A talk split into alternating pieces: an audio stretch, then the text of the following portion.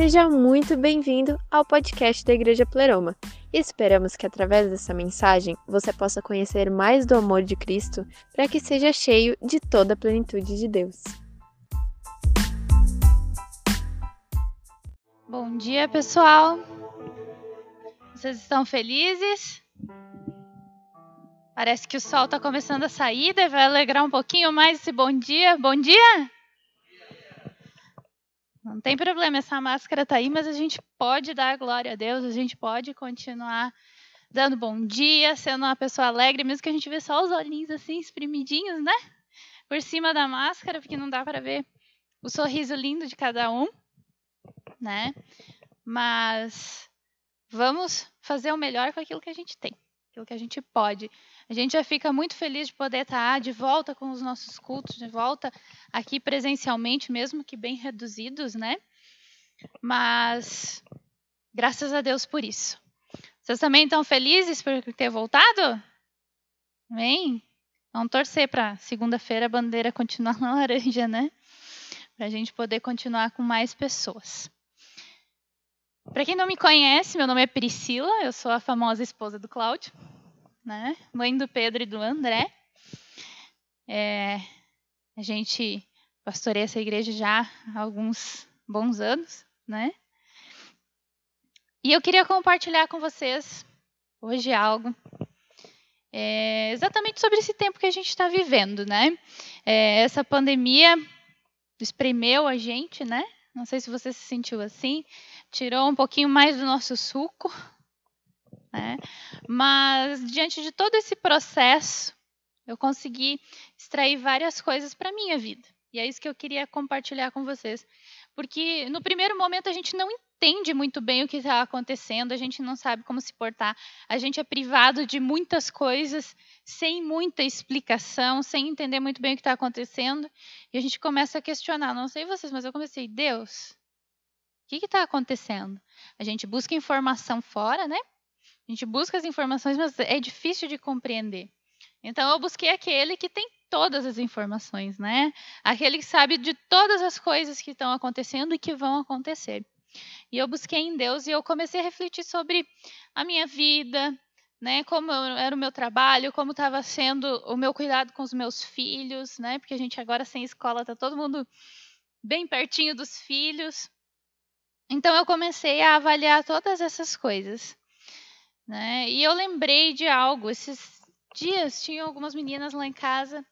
A gente começou a falar dos primeiros GCs que tiveram aqui na igreja, né? A gente lembrou da primeira fase, acho que foi em 2013 que a gente começou a fazer GC. É, acho que foi ali, 2013.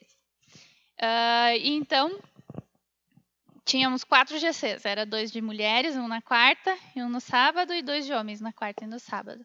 E eu liderava os dois de mulheres, né? A gente estava formando todos os líderes, treinamento. Então, na terça era treinamento, na quarta era GC, no sábado era GC, no domingo tinha culto, tinha outras reuniões ainda, outros ministérios.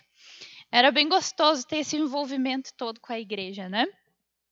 Então, depois foi diminuindo por causa dos filhos, do trabalho, todas essas coisas. E agora, no meu caso, né, no caso do Cláudio, ele nunca diminui a intensidade, né? No meu caso, estamos aí retornando. Então, naqueles dias, a gente fez uma dinâmica uma vez no GC das mulheres de quarta. A Lu estava nesse GC, a Carol, a Ed, tinha várias outras pessoas que estavam nesse GC e a gente fez uma dinâmica e até hoje ninguém nunca se esquece dessa dinâmica. Era 2013, se eu não me engano, 2014. 14? É, então, 2013 a gente começou os GCs e a gente estava né, gerando toda essa identidade nova de GC, porque é um DNA novo que a gente estava desenvolvendo. Em 2014, a gente fez essa dinâmica, né? E eu queria compartilhar um pouquinho de fazer ela de uma forma bem resumida aqui com vocês. Que ela é bem legal e não precisa de nenhum material. Não precisa nem se mexer, é só para a gente refletir. Amém? Então, nós vamos fazer de conta agora que nós vamos fazer uma viagem, todo mundo junto. Beleza? Só que nessa viagem a gente pode levar só cinco coisas. E vai ser uma viagem muito longa, vai demorar muito para voltar. Então eu quero que você pense em cinco sonhos, cinco desejos, cinco projetos, é, até pessoas. Cinco que você pode levar junto. E que vai demorar muito tempo para você voltar, que você vai ter que levar, cuidar, tudo isso. Conseguiu pensar em cinco? Tomar uma água enquanto isso.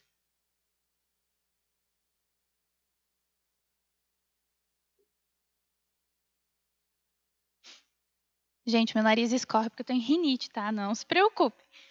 Tá tudo certo. Então, cinco coisas. Número um, dois, três, quatro e cinco. Beleza? Então, agora, a gente vai arrumar a nossa mala. Nossa mochila, no caso, né? Então, dentro dessa mochila, a gente tem que colocar cinco coisas. Só que na hora que a gente for encher a mochila, não cabia cinco. Cabia só quatro. Então agora você tem que deixar uma dessas cinco coisas para trás. Pensa, qual que é a primeira que você deixaria para trás? Dessas cinco coisas. Né? Então, ok, a gente seleciona uma dessas coisas, deixa em casa, põe as outras quatro na mochila e vai. Aí a gente chega no aeroporto, vai lá no check-in. Né? Chegou no check-in e a tua bagagem de mão não coube naquele caixotinho que eles medem, sabe? Porque agora é medido. Se a tua bolsa for um pouquinho maior para levar em cima, não dá. E a gente não estava despachando bagagem, então era só mochila. Não coube. Daí tu tem que diminuir um pouquinho o peso, passou dos 10 quilos, né? Tem que deixar mais alguma coisa para trás. Então você tinha quatro coisas. Agora você tem que abrir mão de mais uma. Pensa, dessas quatro, qual que você vai deixar?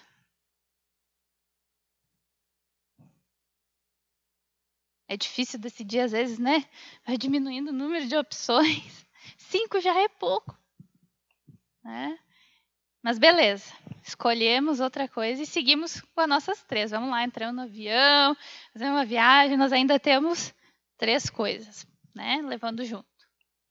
Beleza. Aí a gente desembarca do avião feliz, chegou em outro país, demorou a viagem, mas tá todo mundo empolgado ainda, amém? É, não tá tão empolgado, pelo visto o país não é tão legal, amém? Então vamos lá. Aí a gente tem que passar pela alfândega, né? Polícia Federal aqui no Brasil, para ver. E eles dizem: não, não, é muita coisa para entrar no país. Você tem que deixar alguma coisa para trás.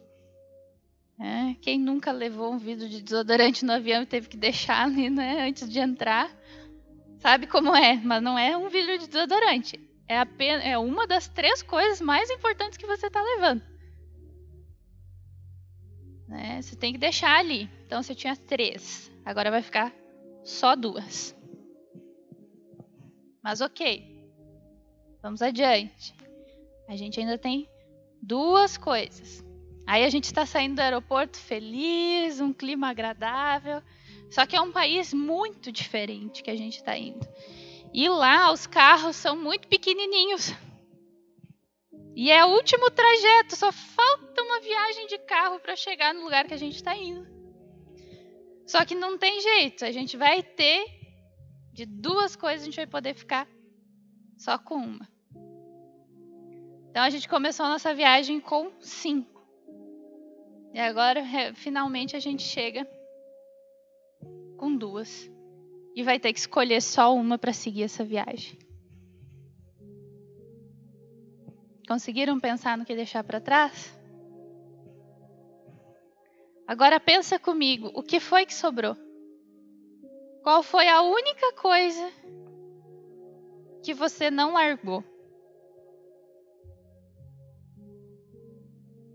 Provavelmente deve ser uma das coisas mais importantes da sua vida.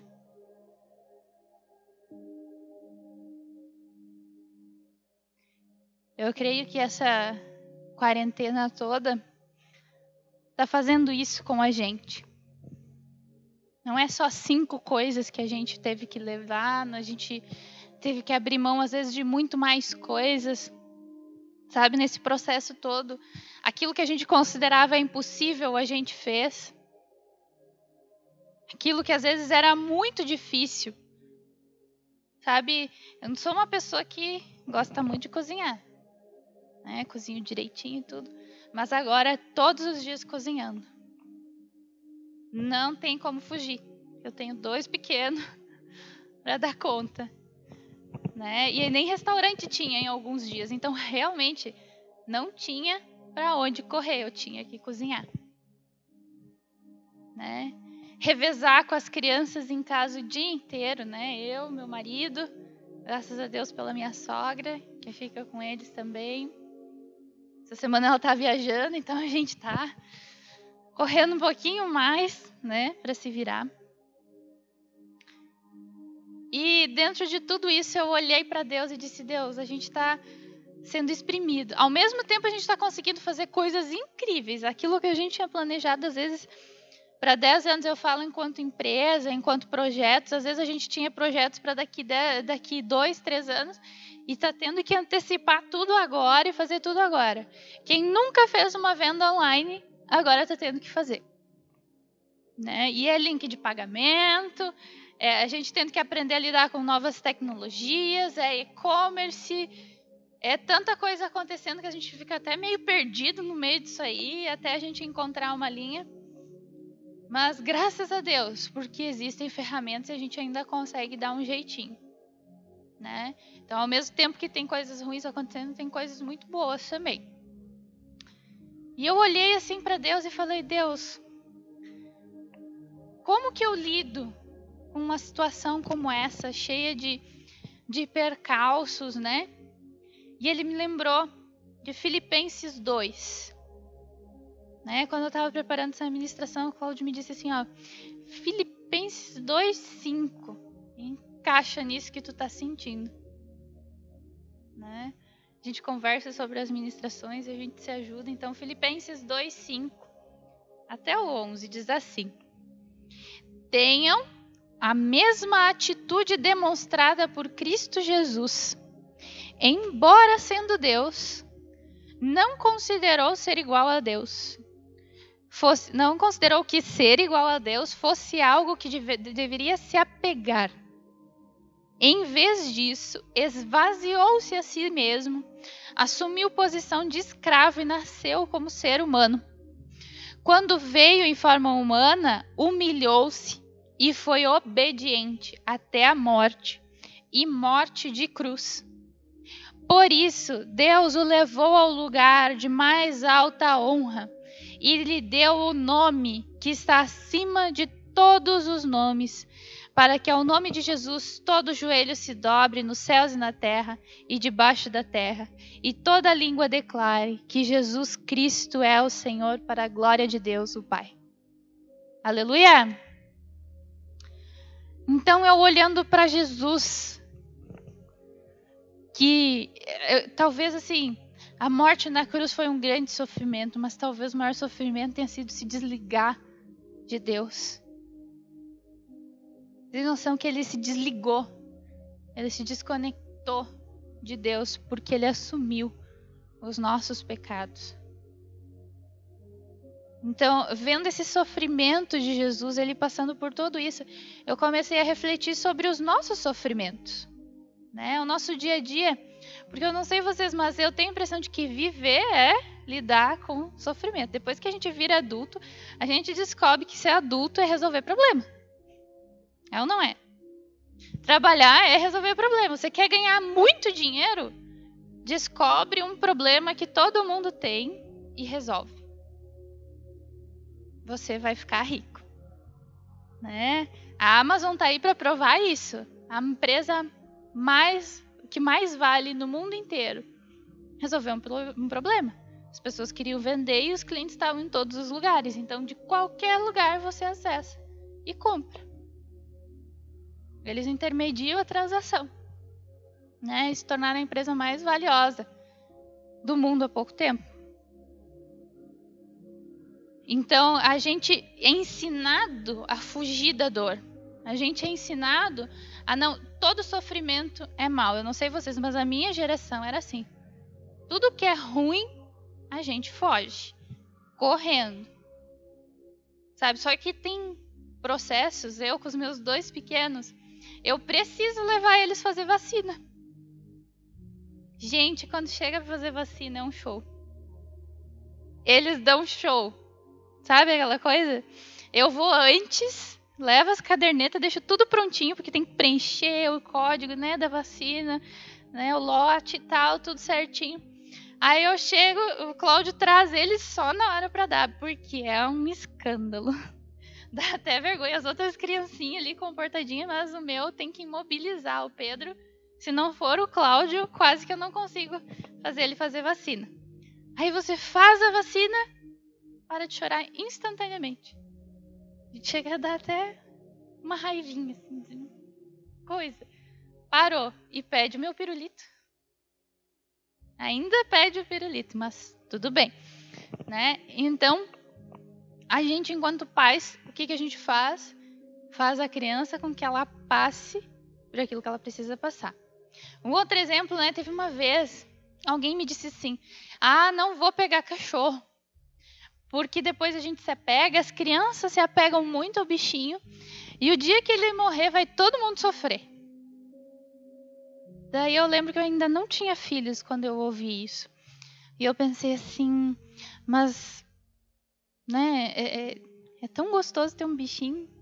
Desde criança, né? Eu sempre tinha muito bichinho na minha casa, tinha vários cachorros, vários gatos. E aí os cachorrinhos davam cria, a gente ficava cuidando dos bichinhos. A minha mãe, a, minha mãe, a minha tia, né? Dizia, não encosta nos bichinhos até eles abrir o olho. Não sei se você sabe, mas gato e cachorro nasce com o olhinho colado, abre depois de sete dias. Então, não, não podia. E era aquele cuidado. Aí depois dos sete dias, coitado desses bichinhos, eu arrastava eles para tudo que era canto. Cuidava deles e a mãe de atrás de mim, né? Então, eu disse assim: nossa, mas é tão gostoso, é tanto amor. Ao mesmo tempo que a gente vai se privar do sofrimento, a gente vai se privar também da parte gostosa de ter um bichinho da parte gostosa de dar carinho. A criança aprende a cuidar de um bicho. A gente dá responsabilidade para a criança. Claro que a gente está ali junto, né? Não vai ser eles que vão cuidar, mas ele começa a aprender a cuidar de outro ser vivo. Né? É um desenvolvimento. Então, para não sofrer, você priva a criança de um desenvolvimento. Então, assim a gente começou o quê? Não, tudo que é sofrimento a gente começa a cortar. Só que aí a gente não vai se desenvolver. Se eu dissesse, não, meus filhos são muito escandalosos, eu não quero passar essa vergonha, nem quero que eles chorem tudo isso, não vou dar vacina neles. E aí? Né? Em fevereiro teve um coleguinha do André que teve meningite B. Não foi do tipo forte, a criança recuperou, tá super bem e tudo mais. Engraçado que não fecharam a turma dele por causa de meningite B, né? Que também não tem vacina. Mas tudo bem. E ele. Mas daí o que, que acontece? A gente corre, daí a médica fala: faz as vacinas no particular, que eu estou pagando parcelado até hoje. Esse mês veio a última, lá de fevereiro. Porque daí não tem. E ainda assim não protege 100%. Né? Mas a gente faz, a gente faz. É sofrido, mas a gente faz porque é importante. É, o André está na fase da recusa alimentar. Gente, eu vou falar muito das crianças porque eu estou vivendo isso intensamente agora, né? Então, o André está na fase dos dois anos, quando ele começa a não querer comer coisa saudável, fruta, né? Legumes. Então, o que, que eu faço? Eu, eu continuo oferecendo, continuo insistindo, brigando às vezes. Mas por quê? Porque eu sei que vai fazer bem com ele, para ele. E assim é o nosso crescimento como pessoas. A gente vai passando por dificuldade. Eu lembro no meu primeiro trabalho, eu tinha vergonha até de dizer oi para os clientes, eu era muito tímida. Mas a gente precisa vencer essas barreiras de timidez. Então, esse tipo de sofrimento nos molda. E eu encontrei na Bíblia três motivos pelo qual a gente sofre? Três motivos. Então vamos lá. O primeiro, Gálatas 6, 7. Abre comigo. Gálatas 6, a partir do 7. Então, o primeiro motivo pelo qual a gente sofre é a semeadura. Né? Gálatas 6 vai dizer: Não vos enganeis, de Deus não se zomba, pois aquilo que o homem semear, isso também ceifará. Porque não semeia para a sua própria carne. Não. Porque o que semeia para a sua própria carne colherá corrupção mas o que semeia para o Espírito Santo colherá a vida eterna. E não nos cansemos de fazer o bem, porque a seu tempo ceifaremos, se não desfalecermos. Por isso, enquanto tivermos oportunidade, façamos o bem a todos, mas principalmente aos da família da fé. Amém? Então, esse versículo é muito claro: aquilo que a gente semear, a gente vai colher. Como eu falei antes, né, a minha sogra, ela tem me ajudado tanto com as crianças, ela é tão querida. Quem aqui não ama a Elisa, né? Todo mundo que conhece ela ama. Mas já pensou se eu tivesse um relacionamento ruim com ela, se eu tivesse semeado coisas ruins só porque ela é minha sogra? Sabe? Só essas coisas de família, onde a gente começa, né, a ver os defeitos do outro, não tem nada como uma família para gente, intimidade familiar, para a gente se soltar e ser quem a gente realmente é. Então, no nosso âmbito da nossa família, a gente começa a semear o quê? Ah, eu não gosto disso que ela faz. Eu não gosto daquilo. Agora, nessa pandemia, quem mais está me ajudando é ela cuidando da coisa mais preciosa que eu tenho, que é os meus filhos. Sabe? Então, hoje eu tenho uma boa colheita. Eu tenho alguém que cuida dos meus filhos, porque eu semeei algo, um bom relacionamento com a minha sogra.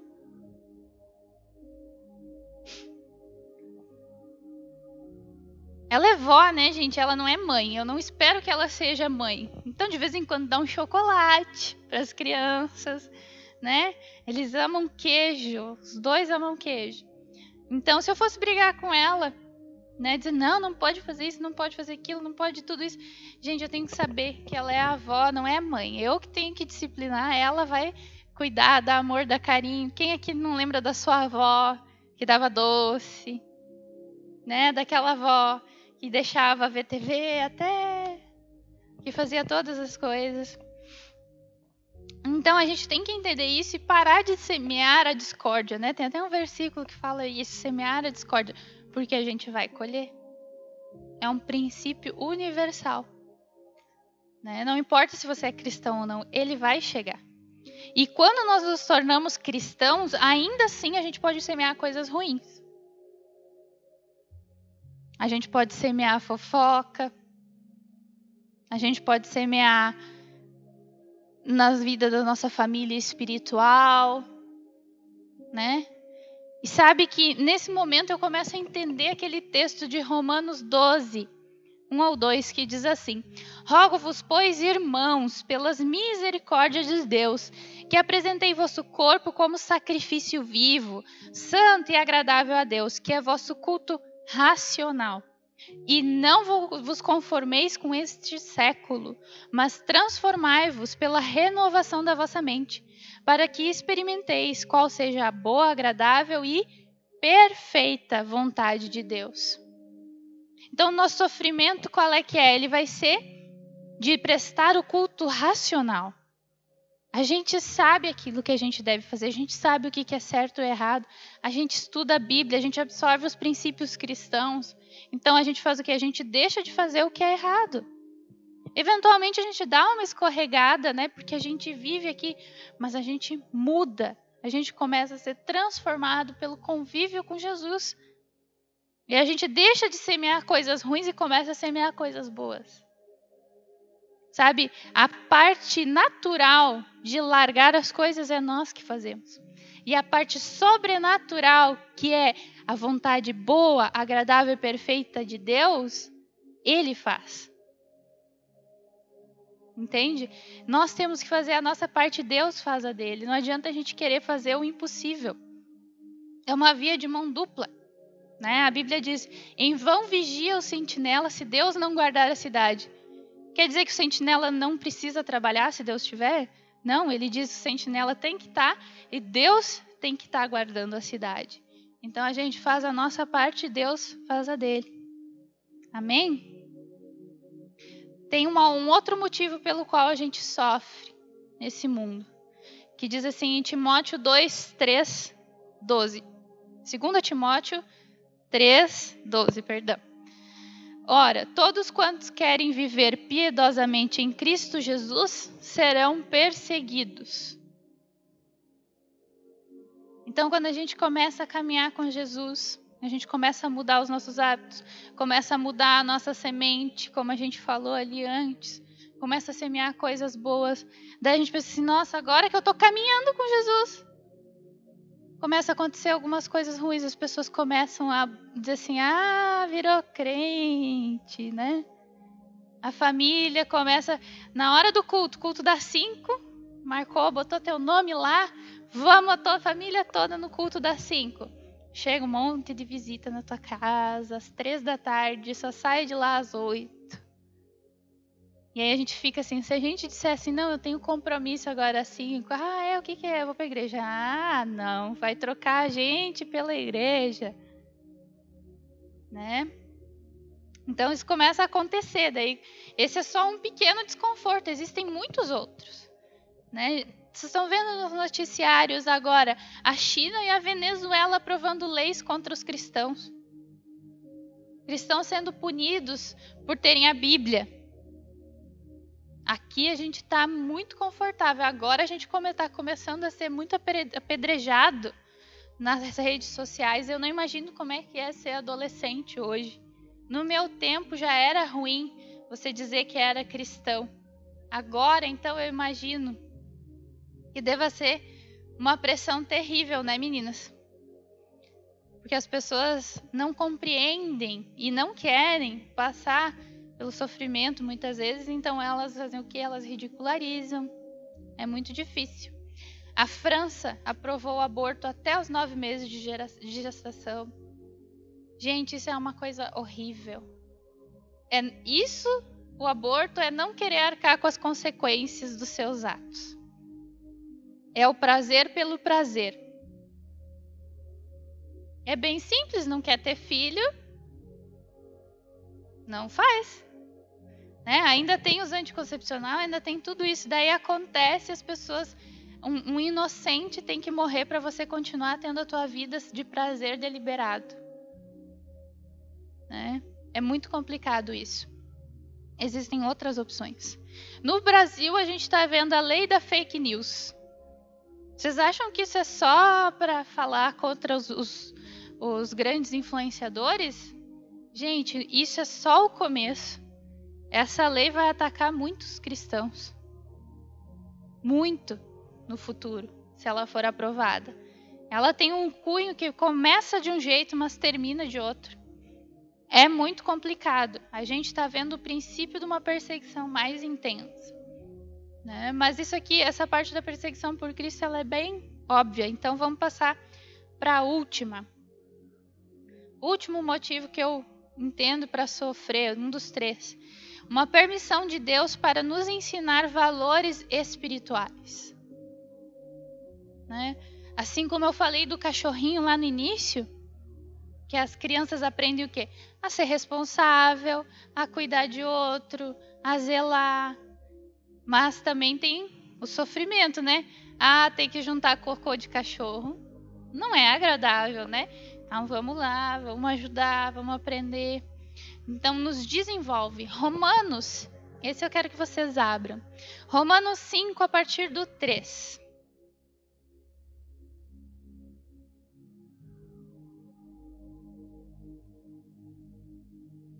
Romanos 5, 3.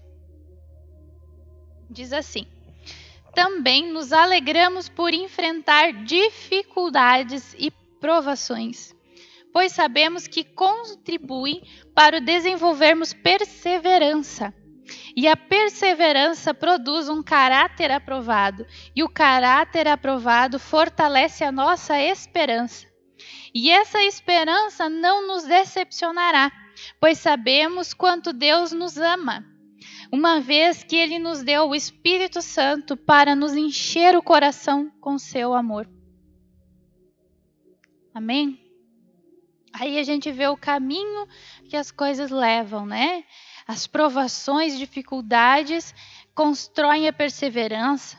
A perseverança constrói um caráter aprovado. O caráter aprovado fortalece a nossa esperança. A gente jamais vai provocar o sofrimento propositalmente. Ah, tem que aprender. Né? Às vezes eu olho para os meus filhos, não faz isso, não faz isso. Aí eles caem, eu digo, viu? Agora aprendeu, doeu a cabeça, então não faz mais. Mas eu não vou lá e empurro eles do sofá para eles cair. Entendeu? A gente não pode provocar as coisas, mas a gente precisa ensinar as crianças e aqueles que começam a caminhar com Jesus a superar os sofrimentos, a desenvolver que as dificuldades se tornam perseverança e a perseverança um caráter aprovado, e isso traz esperança. Então, esse é o caminho do sofrimento. Não é para a gente ficar sofrendo, sofrendo, sofrendo. Gente, já faz. Semana, essa semana que vem vai fazer cinco meses que a gente está nessas restrições. Cinco meses de abre e fecha, cinco meses com as crianças em casa, cinco meses passando por tudo isso. É muito tempo. Que, lá em março, quando veio a primeira vez aqui no Rio Grande do Sul, esse fechamento aqui em Caxias, vocês achavam que nós ia chegar em agosto e ainda está assim? Então, eu creio que foi uma permissão de Deus para a gente ver o que estava acontecendo na nossa casa, porque eu mudei muitas atitudes com os meus filhos nessa quarentena, para a gente ver como estava o nosso coração com Deus para a gente ver como estava a nossa realidade. E, gente, eu acredito que a gente está perto do, do fim do pior, de tantas restrições, porque infelizmente esse vírus vai continuar circulando até que todo mundo tenha imunidade de grupo, ou surja uma vacina, ou surja alguma coisa. Infelizmente, a gente vai ter que conviver com eles, assim como a gente convive com uma gripe. Né? É isso que os especialistas dizem que vai se tornar depois que né, tiver estabelecido. Tem uma gripe mais forte, tem a mais fraca, tem várias intensidades, tem pessoas que são mais sensíveis. Então o cuidado tem que existir, né? Mas a gente vai ter que conviver com isso. Só que a gente está chegando no final do percurso mais difícil, eu acredito. Então a gente precisa, nesses cinco meses, a gente tem que ter desenvolvido perseverança. A gente tem que ter começado a desenvolver a perseverança e o caráter aprovado que vem dela, e renovado a nossa esperança em Jesus. Todas essas coisas. Sabe? Provérbios 27, 17 diz assim: Como o ferro afia o ferro, assim o homem ao seu amigo. E agora que está todo mundo dentro de casa, como que está a convivência? Sabe, às vezes o marido e a mulher estão fora de casa muito tempo, só se vêem de noite, vê os filhos de noite. E agora, nesse momento que está assim, ó, a semana inteira todo mundo dentro da mesma casa. É o ferro, afia o ferro, sai faísca. Né, gente? Na minha casa também sai umas faísquinhas às vezes. Mas isso faz o quê? Nos afia toda a diferença ela tem que ser para nos afiar. Afiar fala de precisão, para nos melhorar. E aqui fala muito também sobre a amizade. Então, nos GCs, né? Às vezes você vai e você olha assim, nossa, mas é todo mundo tão diferente de mim. Que bom que é diferente, porque se fosse todo mundo igual, ninguém ia mudar, ninguém ia crescer. É as nossas diferenças que somam, é as nossas diferenças que fazem a gente crescer, a gente olha o que, que tem de bom num, o que, que tem de bom no outro, né? A lua é tão organizadinha, você vai na casa dela, até os prendedores de roupa, assim, quando está estendido, é, um, é, é de uma cor, depois outra cor, depois outra cor, sabe? Então a gente aprende uma coisa boa com cada um. Cada pessoa vai ter uma coisa boa para a gente aprender. É ou não é, gente? Então a gente às vezes pode ser desconfortável estar com pessoas diferentes. Mas esse desconforto nos faz crescer. E sabe quando eu falei antes que cristão também semeia semente ruim? Existe uma saída, né? Lá em 2 Coríntios 7, 10 diz assim: Porque a tristeza, segundo Deus, produz arrependimento para salvação, que a ninguém traz pesar, mas a tristeza do mundo produz morte. Então, às vezes, a gente falha, às vezes a gente erra. E aí bate uma tristeza. No começo da pandemia, eu estava muito estressada. Meu trabalho como financeiro triplicou, né? Ter que dar um jeito nas contas da empresa e tudo mais, negociar e tal. E eu estava sem paciência com as crianças. Teve um dia que eu peguei o Pedro assim, me disse pelo bracinho, chacoalhei e ele disse: Para! Porque eles também estão passando por um momento difícil, né? De estar tá fora da escola, mudou toda a rotina. Naquela hora eu passei do limite. Veio uma tristeza no coração de ter feito aquilo, sabe? Aí eu disse, larguei ele, me acalmei, né? falei com Jesus, voltei e expliquei para ele: olha, filho, a mamãe estava tá trabalhando muito, então eu estava muito estressada. Desculpa porque eu te peguei forte, apertei teu bracinho. Você desculpa, mamãe? Sim, desculpa. Deu beijo, te amo, ficamos de bem. Gente, é importante às vezes a gente pedir desculpa para os nossos filhos, porque é com a gente que eles aprendem a pedir desculpa também. Não adianta dizer, pegou o brinquedo do outro, vai lá dizer desculpa pro teu amiguinho, se eles nunca ouviram alguém dizendo desculpa dentro de casa né? Então eu fiquei triste naquele momento. Mas era uma tristeza segundo Deus, que produz arrependimento para a salvação. E não traz a ninguém traz pesar. Né? E fui lá e resolvi.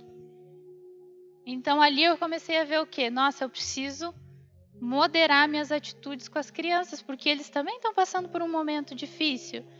Não é fácil para ninguém isso que a gente está vivendo. Aí reequilibramos as coisas, aí entra a sogra para ajudar a ficar com as crianças, depois do período de isolamento né, da escola, né, 15 dias depois eles começaram a conviver de novo. Aí a coisa foi melhorando, né? E a gente foi aprendendo a lidar um pouquinho melhor, né? Segundo a Coríntios 4:17 diz assim: porque a nossa leve momentânea tribulação produz para nós um eterno peso de glória acima de toda comparação. Amém? O sofrimento ele vem para nos levar para um nível acima, gente. Ele vem para nos dar ferramentas para a gente suportar. Ele vem para nos dar ferramentas para ajudar outras pessoas para a gente poder consolar outras pessoas. Eu lembro quando eu estava fazendo a carteira de motorista. Que novela, gente! Aquelas aulas são chatas, as teóricas. Chega lá, gente, era seis da tarde, você senta numa sala de aula para ouvir a parte teórica. Eu quase dormia. Eu lembro que assim as cadeiras era que nem aqui assim, nenhuma era perto da parede. Porque se tivesse onde se escorar, todo mundo dormiria. Eu lembro que teve um dia que eu cheguei procurando uma, uma cadeira perto da parede. Eu olhei, poxa, que droga, tá tudo longe, eu vou arrastar uma. Porque era um dia que eu estava muito cansada, né? E nesse processo todo, é, depois, quando eu fui fazer as provas, eu tive dificuldade. Aconteceu no meio do trajeto uma coisa: eu tive um aborto espontâneo. Na verdade, eu engravidei em 2013 e daí né, inocente, já vai postando no Facebook, já vai contando para todo mundo. E na primeira eco, eu vi pela cara da médica assim, opa, tem alguma coisa errada aí, né? Aí ela não visualizava o feto, tinha só a placenta. Então ela disse assim, olha, né? Ela disse, você vai precisar falar com a tua médica, mas eu vou te explicar um pouquinho, né? Porque a gente fica nervosa na primeira, né? Então ela disse assim: é, o que provavelmente está acontecendo é uma gestação anaembrionária, que quando o óvulo se divide, ele forma uma parte forma a placenta e outra parte forma o embrião. No teu caso, formou só a placenta e não tem nada ali dentro. Então, mas para a gente ter certeza, a gente precisa repetir a eco em sete dias. Gente, vocês pensam que tortura que foi aqueles sete dias?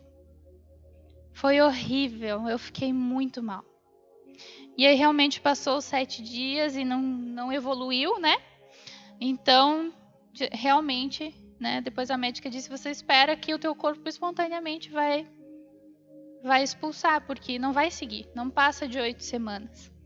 Né? E aí você já tinha postado na internet, e aí toda aquela coisa, então foi, foi muito difícil. Né? No final eu acabei tendo que fazer uma curetagem, foi bem sofrido, e no meio disso tudo eu estava fazendo a carteira de motorista. E eu fui teimosa, porque na semana que eu fiz a curetagem seria a prova, e eu quis fazer. E aí naquela semana você tá, né, de mau humor, tá introspectivo, o Cláudio nem insistiu para eu não fazer. E eu reprovei na primeira prova. E eu precisei fazer quatro provas para passar. Para superar aquilo tudo. Tinha a ver também com o momento que a gente estava vivendo. Depois eu ainda peguei uma virose, fiquei mal. Foi assim, uma fase muito difícil. Mas hoje eu entendo a dor de quem passou por isso. Eu disse: no meu caso, não tinha um coraçãozinho batendo. Eu disse: isso foi o que mais me aliviou. Não foi uma vidinha que não chegou ao fim. Foi só o meu corpo que passou por uma mudança. Então foi todo um processo né, de luto, porque querendo ou não, eu achei que tinha alguma coisa ali. Então hoje eu entendo muito a dor de quem passa por isso e o quanto isso é difícil, quanto a gente sofre, sabe? Toda essa espera ainda para depois ter que vir espontaneamente e tudo mais, é muito complicado. Só quem passa por isso sabe quanto é dolorido. Então nós escolhemos depois disso esperar um tempo e em 2015 veio o Pedro. Foi, foi a coisa mais incrível da minha vida, foi a maior mudança que aconteceu na minha vida. Depois de ter aceitado Jesus, foi me tornar mãe. Mas hoje eu não tenho mais nenhum peso em falar sobre o que aconteceu no passado sabe? Não me traz um pesar. Eu, Jesus me curou de tudo que aconteceu. E por isso hoje eu consigo abraçar outras pessoas que passaram, que passam por isso, de perder uma gestação. Eu sei o quanto é dolorido, eu sei o quanto é sofrido. Hoje eu consigo dar força para essas pessoas. E os nossos sofrimentos, eles são assim. Tem uma música do Rodolfo que diz que das nossas cicatrizes sai o poder para curar. Jesus nos deu o poder para curar sabe? Das nossas dores, a gente pode ajudar outras pessoas. Amém? Então é aí que a nossa leve e momentânea tribulação produz um peso de glória. Quando a gente passa, supera, aquilo se torna uma cicatriz, deixa de doer, e a gente vai e ajuda outras pessoas a passar pelo processo. Não tem coisa mais gostosa do que você abraçar alguém e ajudar a superar esse processo. Amém? João 16:33 diz assim: Estas coisas vos tenho dito para que tenhas, tenhais paz em mim. No mundo passareis por aflições, mas tem de bom ânimo. Eu venci o mundo. Aleluia! Você pode dar um glória a Deus por isso? É na hora da gente começar a se animar um pouco, gente. A gente precisa começar a ligar os motores de novo. Jesus venceu o mundo. A gente vai vencer esse processo. Se tiver que mudar, não existe mais aquele mundo que a gente vivia antes, gente. Vai ser um novo mundo. Mas Jesus já venceu. Essa palavrinha aqui, ó, tende bom ânimo. No original ela diz assim: ter muita coragem ser de bom ânimo, coragem, sabe? Ousadia. É isso que essa pandemia tem que produzir em nós. A gente tem que renovar as nossas forças. Mas e como que a gente faz isso? Quando eu vi que a tradução dessa palavra, bom ânimo, era coragem, eu logo lembrei de uma passagem. Essa eu quero que vocês abram. Está lá em Josué 1,9. Foi no processo aquele lá. Os hebreus tinham acabado de sair do Egito. Acabado não, né? Já fazia 40 anos que eles estavam no deserto. Estavam no deserto, passando provação. Sabe, no deserto, sofrendo, é, nômades, um pouco em cada lugar, vivendo em tendas, né? Toda aquela situação. E aí o que, que aconteceu? Moisés estava morrendo, o líder de Josué estava morrendo. E o povo estava prestes a entrar na terra prometida. Estava ali, ó, olhando com o pezinho. Moisés estava quase morrendo e ele passou o comando para Josué. Imagina você nessa situação, 40 anos no deserto com um povo de milhão, acho que já tinha um milhão de pessoas, não sei quantas eram, muita gente. Teu líder morrendo e você vai ter que liderar o pessoal para entrar numa terra e guerrear. Esse era Josué. E o que, que Deus disse para ele? Não te mandei eu? Seja forte e corajoso. Não temais nem te espantes, porque o Senhor teu Deus é contigo por onde quer que andares. Você pode dar um aleluia mais forte? Deus está dizendo para você hoje: não te mandei eu ser forte e corajoso. Não temas, não se espante, não olhe para as notícias somente, olhe para Deus. Deus é contigo por onde quer que andares. Então não importa se vier uma recessão, Deus é contigo por onde quer que andares. Quando estiver no topo da montanha ou no fundo dos vales, Deus está contigo. Era no deserto, depois era entrando na terra prometida. Deus é contigo. Seja corajoso. Esse é o momento da gente ser corajoso, da gente ser forte da gente ter coragem de ir para frente, de dizer: essa situação não vai ser maior que o meu Deus. Eu vou passar por ela, eu vou vencer. Aleluia! A gente não pode ficar agora paralisado por isso. Está chegando no final, eu acredito. E aí Josué está lá para entrar na terra prometida. Deus fala umas três vezes essa mesma frase para ele: ser forte e corajoso, que eu tô contigo. No primeiro capítulo, acho que aparece umas três vezes a mesma coisa, Deus reforçando, reafirmando, repetindo, confirmando. E é isso que ele está fazendo nessa manhã aqui com a gente, dizendo: Eu tô contigo, vamos lá, vamos para cima. Vai melhorar, vai dar certo. Agora é a hora da gente vencer. E sabe por que, que ele falava isso? Porque no deserto Deus provia tudo. A roupa crescia com o corpo, a sandália crescia com o pé das crianças, o maná caía do céu, a água dava da pedra. Então, todas essas coisas aconteciam, não era confortável, mas Deus não deixou faltar nada. Assim como a Luana falou no início, ele proveu. Antes de vir a pandemia, eles já começaram a guardar dinheiro. E na pandemia não faltou nada. Então, assim também era no deserto, as coisas vinham até eles. Na hora que eles entraram na terra prometida, a Bíblia diz que o maná cessou. Então, agora nós vamos plantar e vamos colher. Nós vamos trabalhar, nós vamos guerrear pelas nossas terras, pelas nossas casas. Esse é o momento que a gente está vivendo. É o momento de entrar na terra prometida, de abraçar aquilo que Jesus prometeu. Deus nos prometeu que nós teríamos aflições, sim, mas que Ele venceria e que nós venceríamos com Ele. Ele nos deu todo o poder. E quando a tristeza vier, quando vier uma deprê, a gente tem que lembrar de Neemias.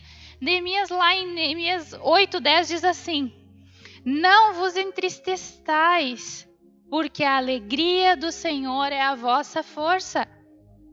Essa semana eu estava refletindo sobre isso. Nossa, Deus, tô cansada, tá, tá difícil e tal. E eu lembrei, a alegria do Senhor é a nossa força. Por que, que a alegria do Senhor é a nossa força? Porque quando a gente olha para Ele, a gente para de focar nos nossos problemas e a gente vê a solução. Dele vem a solução. A alegria do Senhor é a nossa força. A gente lê a Bíblia, vai nos fortalecer nesse momento. A gente buscar Jesus, vai nos fortalecer nesse momento. Se você quer ser forte como Josué, Josué não tinha uma Bíblia, então ele ouvia a própria voz de Deus dizendo: ser forte, corajoso, ser forte, corajoso, ser forte, corajoso.